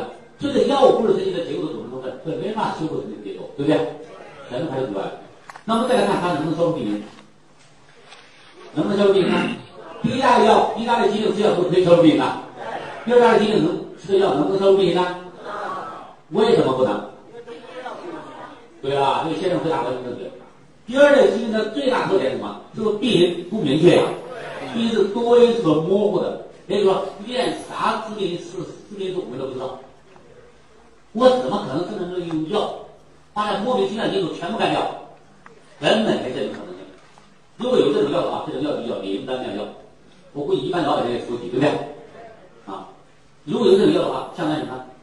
吃我的药吧，吃了我的药，你随便熬夜，随便上网，随便喝酒，随便抽烟，你随便烫，对吧？包括咱们环境污染，对你没有任何伤害。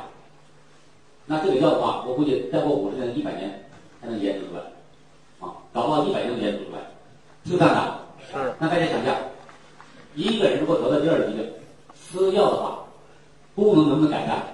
不能，不会发生任何变化。这就是很多第二类疾病患者，你吃一辈子药吃不好原因。对，这个很多人找专家去看病了，是专家看好了吗？没有，这怎么看呢？专家都假模假样的，你开药先吃这对吧？看看对不对？不行换药，等吃两个月再来复查，两个月或者一个月就复查了。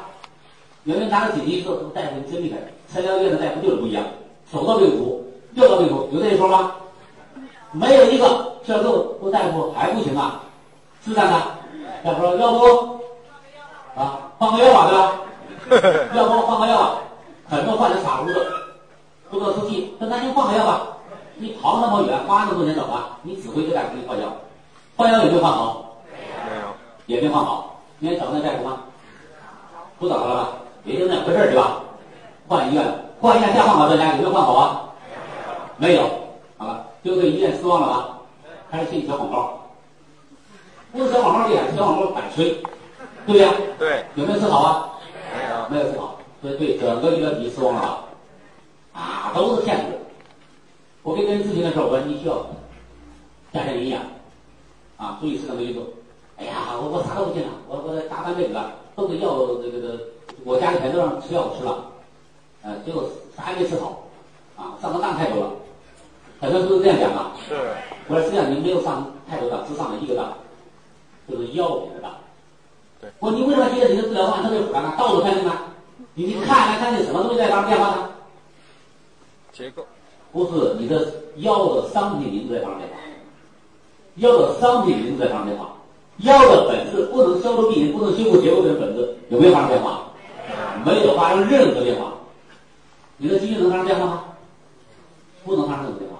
那有的说，如果这样讲的话，我第二类疾病得了第二类疾病，我是不是就不用吃药了，不用到医院看了？不是，第二个疾病在医院治疗，吃药治疗是绝对没有修复结构的功能，也没有收复病的功能。它什么功能呢？只有两大功能，别记住。凡是第二类疾病在医院治疗，只有两大功能，哪两大功能呢？第一个，消除人的燃烧状态，这第一个功能；第二个功能，控制疾病的发展，这个疾病不再恶化。它如果能做到这两样的话，这个药已经非常厉害了。除此以外，没有任何功能。第一个，消除人的男性状态；第二个，控制疾病的发展。什么叫控制疾病发展呢？不再进一步恶化。我昨天是不是给大家讲了补一个健康的分子啊？如果你是六分儿去看病，得了第二个疾病，到医院治疗，最好的就一辈子控制在六分儿，这最好的了。控制不好的话，最后健康分子只剩三分儿，是不是还有零的都有啊？被带个活生看死的，是这样的。这是它的功能，最好的功能就是控制疾病不再进一步恶化。控制不好的话，还是恶化，这种恶化的速度没那么快而已。就这么两个功能。但是我们到看到医院看病，我们希望得到什么结果？康复就满足满意了吗？不是，不是，是希望完全康复啊。对，很多人在潜意识希望完全康复，但是医生根本不给我们这个东西，因为他根本就没有。啊，医生也不告诉我们实话，就很多人一辈子的积蓄都花在医院去了，什么都没得到，人财两失。啊，都是因为没这个概念。啊。所以这个刚才讲了，消除人的燃烧状态，控制疾病的发展也非常重要。尽管没有让人康复，这个也非常重要。我给大家举个例子，大家有没有听过麻药？麻醉药，麻醉药是啥病的？啥病也不治啊？是啥病的？啥病都不治对吧？但大家有没有发现，啥病做手术都用麻药？啥病都治。那有的既然啥病都不治，有没有说胆子大的，这明天做手术啊，不用吃麻就吃了？麻药给钱省下来吧，肚子上随便打，有这样的人吗？没有，因为这样牙开疼痛是个正常生理反应，对不对？不是你胆子大就可以忍得住的，对吧？会疼的休克过去，是不是这样的，所以一定有麻药给你麻醉，给你个错的感觉，能舒服的感觉，实际上已经受到伤害了，对不对？伤口已经拉开了，这个是非常重要。治疗第二类疾病的药都非常类似于麻醉药，只是没有那个麻药的那么极端而已，是这样的。它意义是变什么的？变什么的？要记住，凡是第二类疾病，在医院吃药治疗，没有一个被看好的。我说的话一点都不夸张。那有的不知道我到底什么第一第一类疾病、第二类疾病呢？不好判断。对，第一类疾病好不好判断？好，好判断吗？第一类疾病是有明确的外来微生物感染的。你说，对呀，我说看看人，人给我分男人和女人。你说我不知道什么是男人，但你知道，只要知道一类人就可以了。你知道什么是女人，你就检查这个人是不是女人。你检查他不是女人，他百分百是男人，好不好理解？第二类疾病比较复杂，对吧？对，不好判断。我们先判用排除法，先判断他是不是第一大类疾病。一判断是第一大类疾病，他就不是第二类病，对吧？一判断不是第一大类疾病，他就全部归到第二大类疾病。凡是第二大类疾病，到了医院吃药治疗，没有一个被治好的，就这么简单。所以你不会见到被大夫所谓的在家看好的糖尿病，也不会见到被大夫看好的类风湿，也不会见到被大夫看好的肾脏病，也不会见到被大夫看好的哮喘，也会见到被大夫专家看好的红斑狼疮。只要是第二类疾病，没有一个医生专家看好的，所以那些专家都叫什么？都叫伪专家，明白没有？不是看病好的人，凹那种凹出的专家。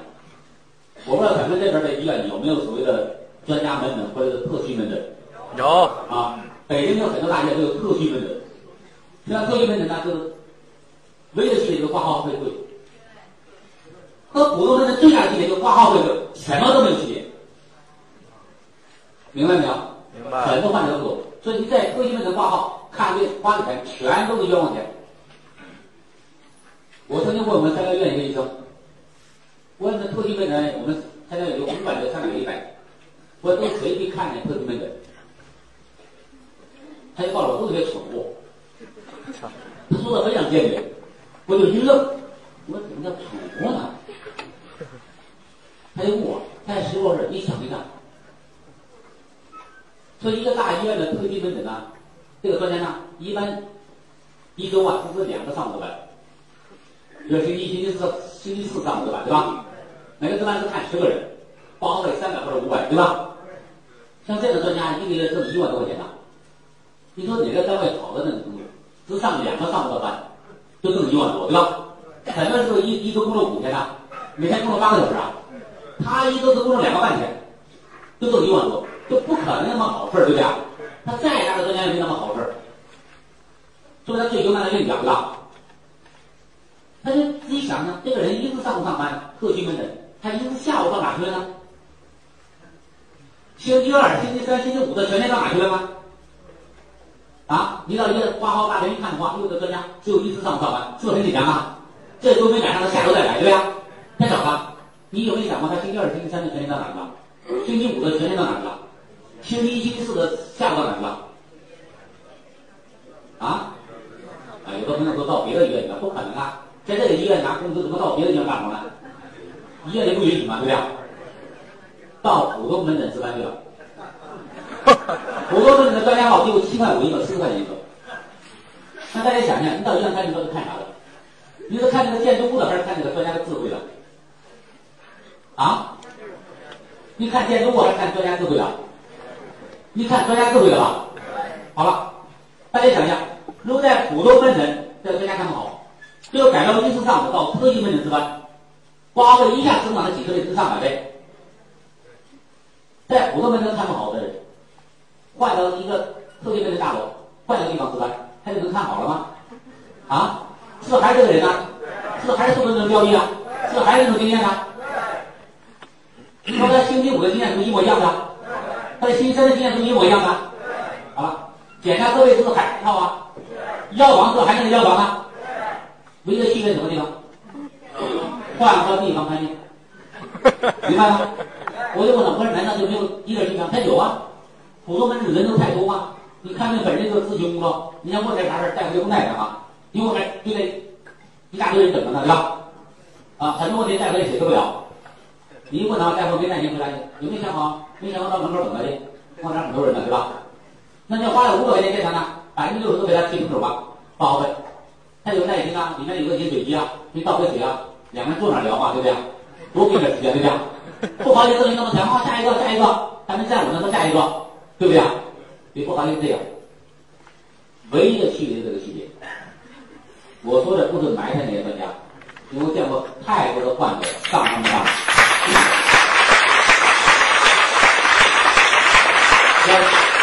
是不是啊？你不一定把我的理论搞明白，你就看一下病友就可以了，有没有被大夫看好的第二类疾病？没有，如果走他们老路，老路将来和他们一样。你说你五年前、五年后疾病发生什么状态？十年后疾病发生什么状态？又找一个病病早病了五年的人，早病十年的人，他们现在什么状态？你五年后、十年后就他们的什么？他们这一小伙就到处跑过了，对不对？你大概通过他们老路嘛，把你机器画完，就这么简单。啊，这些专家我跟你讲，都是些伪专家，都是些伪专家，都是凹人头凹出来的专家，不是把病看好的专家。这不要盲目这个，呃，这个这个迷信他们。我也不说这些专家不聪明，这些专家也聪明发挥不出来，因为他这个是工具什么工具啊？是这个药物，这药物谁生产出来的？厂家上游的厂家生产出来的，这个药到我们解放球院之后，解放球院专家并没有把它进行改购，对不对？也没有进行深加工，是这样的。所以在家里买这个药是什么用？到三甲医院开个药还是什么用？你家里看好，当然也看好，就瞎迷信这个单位，对不对啊？我曾经接待过我们这个第四医科学院的一个科技部部长的小舅子，辽宁临沂的黄梅丽，在当地看好，跑到三甲医院来看了，就挂了一个特级门诊，三万块钱一个号。后来特级门诊之后呢，专家讲模讲样的，我们这样问呢，说开个药吧，要不？那开个药吧，一开代康宁二甲双胍，这是个糖尿患的常用的药啊，一出来就开始骂，这什么狗屁医生？我在家吃的药都这么好。啊，比如他姐呢，就把他带到我办公室来了。我说你骂什么呢？他药那么多，跪在八号位，四点钟就排队，啊，八台灯号，就开这个药。我在家吃的药都这么好。我说不能怪这个医生，这个药是厂家生产出来的，对吧？你甚至不用找医生，你到药店能买出来的话，这药在体内作用原理和你你花了三万块钱买这个药的原理是一模一样的，是这样的。是，你在家治不好，到三甲医院治不好，到协和医院治不好，你到哪儿都治不好，对不对？因为什么？因为他根本不不管这结果，对吧？也不管病因嘛，你怎么会好呢？对，啊，那不可能。这一个这样好的话，一定花钱花在哪儿？花在这两个环节上，是这样的。第二个经常吃药呢，这两个环节都不管，所以这个疾病不会发生这么变如果再发生变化呢，就是发生更更厉害、更严重了，是这样的。是，唯一的变化就更严重了，然后这个药的好。好，如果大家听不明白的话，我们来看这个，看这个话题节。刚才那讲的都比较专业啊。我们看这个药物在体内多长时间开始使用？这个大家能不能回答？这药物在体内多长时间开始使用？这个很难回答。为什么呢？因为不同的药，不同的给药途径，是不是这个作用时间不一样？这个最快是静脉注射。大家有没有发现，现在中国判死刑都不枪毙了，用静脉注射死刑。静脉注射死刑是不是速度很快啊？是，如果几个小时以后、几天才启动，那更不人道，对不对？多恐惧啊，对吧？这速度很快的，对吧？静脉注射最快的，包括包括静脉注射副作用、不良反应、剧烈反应很快对，啊。基本上所有时间最快的是静脉注射，几十秒钟开始使用了。但是绝大部分第二类疾病患者呢，不是静脉注射治疗的，对吧？我们不要用这个最极端的、最快的来来描述它。绝大多数口服吃药，口服药啥时候开始使用？我们讲一个最慢的，你口服药啥时候开始开始使用？是不是三四个小时以后，胃排空，怎么到早上开始吸收了吧？一吸收进入血液循环和静脉注射一样，这个进入血液循环几十秒钟就开始用了。好了，这里我讲的最慢的，最慢的三四个小时之后，这个药开始使用了。我们现在有些患者一天吃三次药的，你一天吃了三次药，我们也不指望这个药三四个小时一起作用才病得好，但是每天吃三次药，这个药在体内是不是作用了三次，干了三次活。这个人呢，有的人吃了七八年了，有的人吃了十七八年了，个人吃了二十多年有，对吧？我不指望他病完全是最好，但是吃了七八年、十几年了，你回头一看的话，至少好一大截，是吧？你看，有见过吃了药之后好一大截的吗？凡是第二类疾病，有这样的人吗？一个都没有，都是更糟的。我讲的都是吃药更糟的，不吃药更糟。吃药越来越严重，但不吃药的严重速度更快。大家好不好理解？我不是完全否定的药啊，这是我们希望得到康复的结果是绝对的啊。所以，如果你啥都不明白，像刚才的结构功能关系没搞明白，那没关系，你把这个换成天搞明白了就知道了。如果吃了七八年了、十几年甚至二十多年了，还没治好，再吃七八年，再吃十几年，再吃二十年，能不能治好啊？吃不好，不能，不是时间问题。你的病没好，不是时间不够，是这个东西的性质的问题。它根本没这种功能，你放它一百年也没这种功能，是这样的。是，它根本没这种功能啊，有的功能早就有了，但是你会发现很多人把副作用都吃出来，正作用没东西。副作用出来，正作用没东西，它会有东西吗？啊，这个东西早是不是早都有东西嘛？啊，不是时间问题，是性格问题啊。好，我刚才讲了，为什么有些病有毒不易？是什么病有毒不易？对了，凡是第二类疾病，在医院治疗都是久治不愈，这个好不好理解啊？我把它都盖过。那为什么久不愈呢？是药物的性质决定的，它没有修复结构的功能，也没有什么消除病症功能，对吧？我我我强调第二点啊，那是药物本质决定的。那么我们再来看，换一个角度，为什么有的病久不愈？就要讲第二点。我们来先看一看世界卫生组织讲的人的健康的四个循环，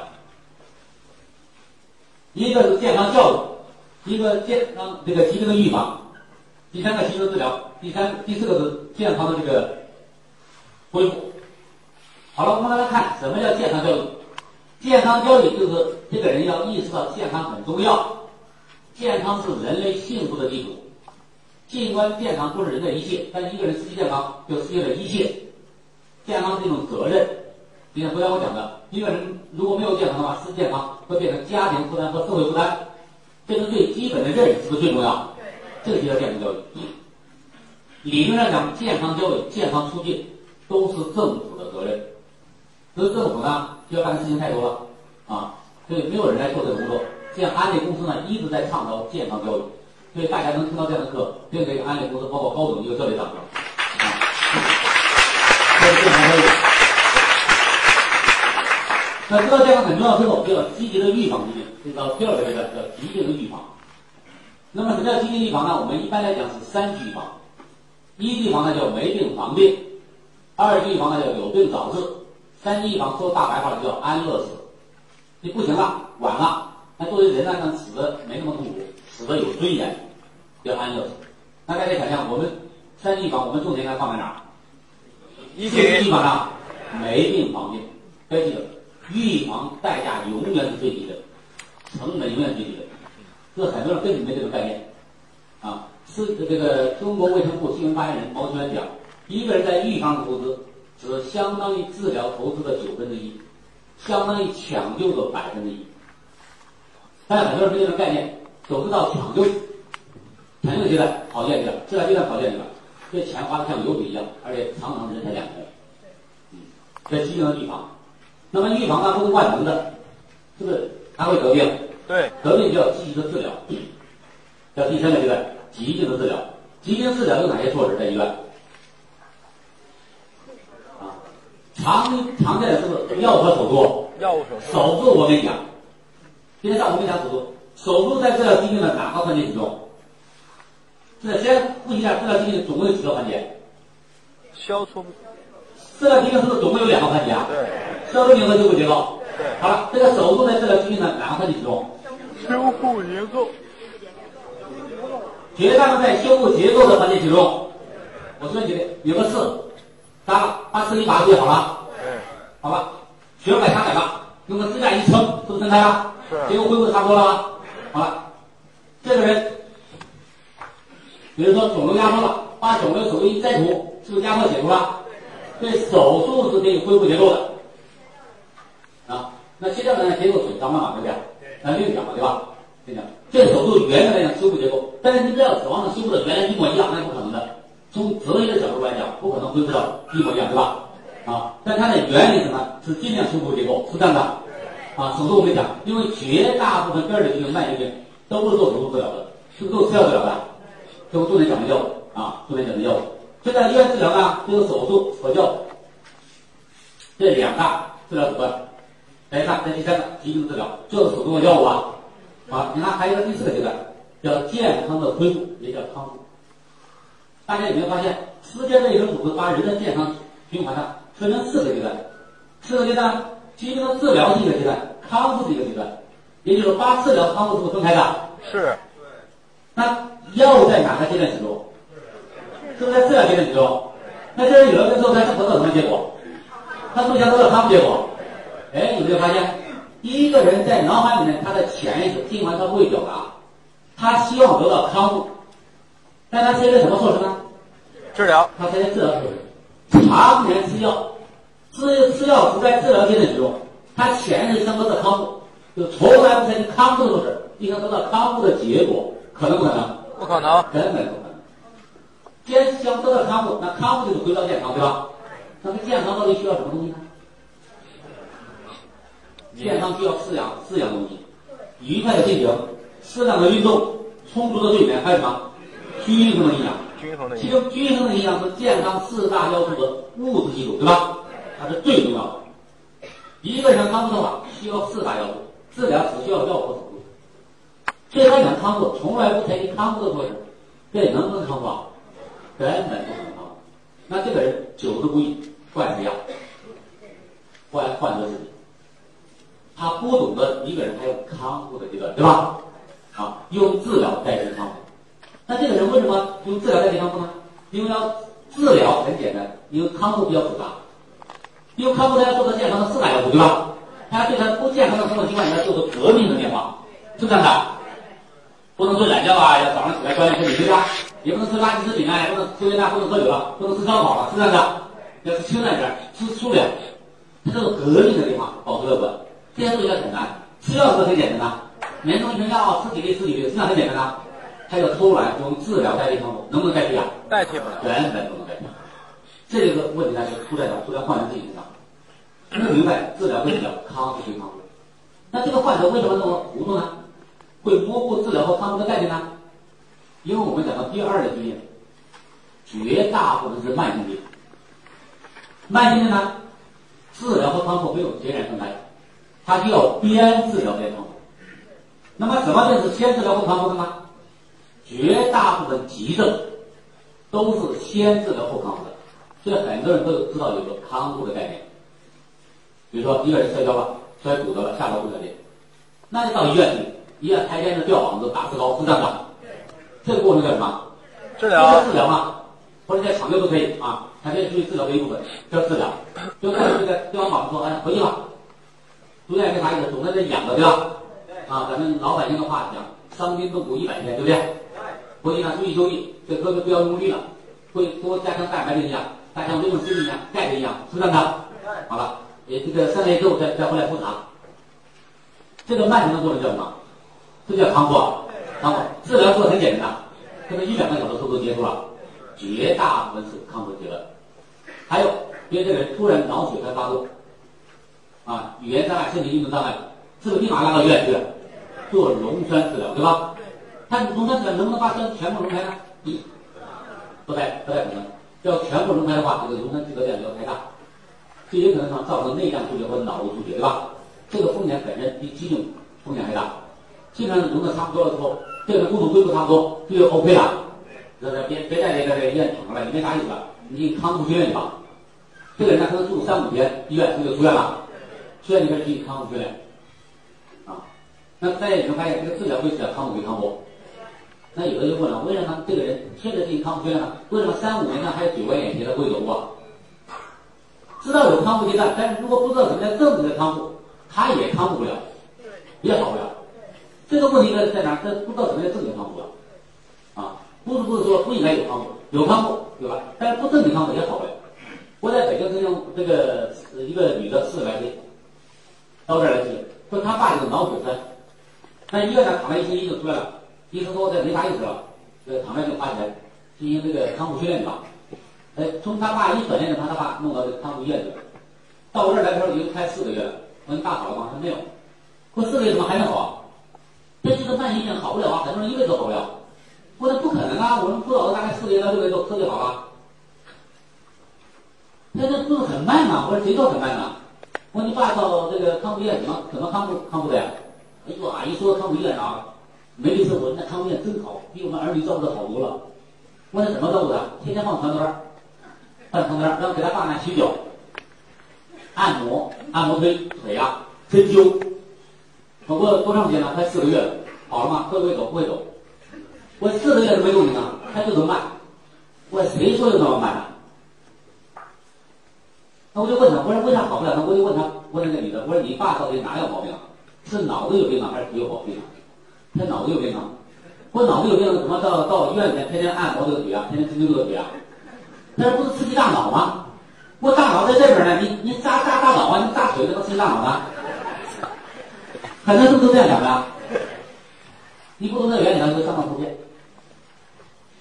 他爸天天按摩腿，天天针灸腿，腿还不会动。在座各位，你是不是想走就走了？为什么想走就走了？有人按摩你的腿吗？有人针灸我们的腿吗？不需要针灸，不需要按摩吗？说走就走了？为什么？因为我们脑子没问题吧？你腿运动，大脑之内的嘛，对不对？大脑发个神经，神经之内肌肉，肌肉带动骨骼运动，是不是这样的？他把天天自己还会动，是因为大脑根本不会发出信号来。他专注了嘛，大脑神经系统没吃饱饭，对不对？他怎么会传递信号？是脑子有问题。这本身的话，这就这个刺激大脑，就瞎死了。他为什么要按摩腿？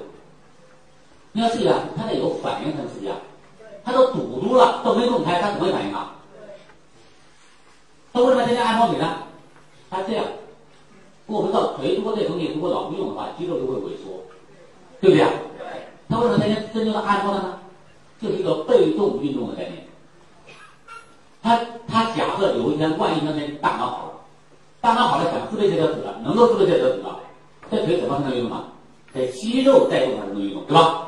这个肌肉萎缩了，没没肉了，皮包骨头了，那和小儿麻痹症有什么区别？是这样的，小儿麻痹症不就这样吗？不自备这个肌肉了，肌肉就萎缩了嘛，对吧？他怕这个后果出现，但他知道哦，将来万一有一天大脑通了后没肉了，这很麻烦，对吧？他就怕这个肌肉萎缩，就被动运动，是这样的。你要天天能走路的话，肌肉会萎缩吗？不会萎缩吗？啊，所以你看糖尿病号，但是不用不用腿的，包括胳膊的都会萎缩。啊，这里我说你的重点，你看先把你爸爸的脑子给弄住，脑子不动，你再砸蛋，砸十年也不会动，对不对？因为他没有解决根本问题吧？你尽管人体的康复院，你以为技能康复院就康复了？你没有正确的康复措施也不行，对不对？你有正确措措施的话，根本不用住院，在家都能康复。我们辅导的很多患者不都在家康复的吗？对吧？啊，所以要明白这个需要康复，但是还要需要需要知道什么是正确的康复，对吧？这个如果做到位的话，这个基本上基本上没什么大问题啊。那如果所有人都要都会康复呢？也不是。我刚才讲了，这个要好的话，是不是这个结构要恢复啊？但是你要知道，很多人的疾病的变化，这疾这个人之所以有病，是因为一定有结构的变化。但是很多人得了病之后，他结构的变化是不可逆的。就一开始你管了，我举个最简单的例子，你说一个人如果做了截肢手术，这个疾病很严重了吧？能不能通过四扭出来让他腿长出来？那是不可能，对吧？就这个血糖已经不可逆了，是不是这样的？啊，所以如果要可逆的话，这表现点好的话，是不是一定要带给营养？因为只有营养才能修复这个结构，对不对？那不可逆的话，你吃啥都没有，对吧？那绝大部分情况呢，我们是不知道它可逆还是不可逆，所以第二疾病的结构的变化，对吧？如果当我们不能明确的判断，不像做了截肢手术那么明显，这个疾病的变化，不知道它结构变化可逆不可逆的情况下，我们怎么判断呢？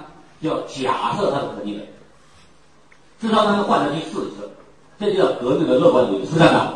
让他试一次，吃多久呢？慢性病吃三个月，他什么时候开始有变化了吧？啊，如果有两种变化的话，下一步怎么办？继续吃，知道？如果没有任何变化，我估计它的结构变化不可逆了，也不要花这冤枉钱了，是这样的。那就认命吧，是这样的。吃药肯定好不了，吃扭出来不不管用的话，吃药根本不管用。对，我讲第二个第一啊，所以这个大家听明白了吗？听明白了。啊，所以一个人健康循环是不是需要康复？要康复，而且还要需要一个正确的康复啊。好了，我们来看什么叫康。昨天我讲了一个健康的概念，是从十分到零分呢？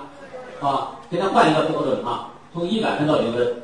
一百分的人就完全符合世界卫生组织健康标准的人，零分的人就是死亡的人。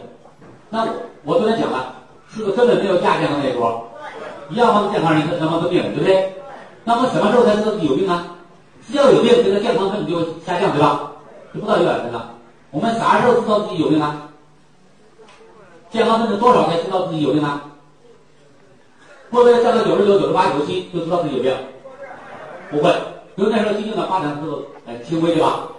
所以经常对我们身体的代偿功能呢给掩盖住，是这样的。所以因此我们没有什么感觉。绝大部分的健康分子刚及格，这时候是不是经常表现出难受状态？就觉得我可能有病了，对吧？什么病都不知道，咱找医院找大夫看病去了，对吧？大夫一诊断叫什么什么病，对吧？啊，如果有健康分子打分的话，大概。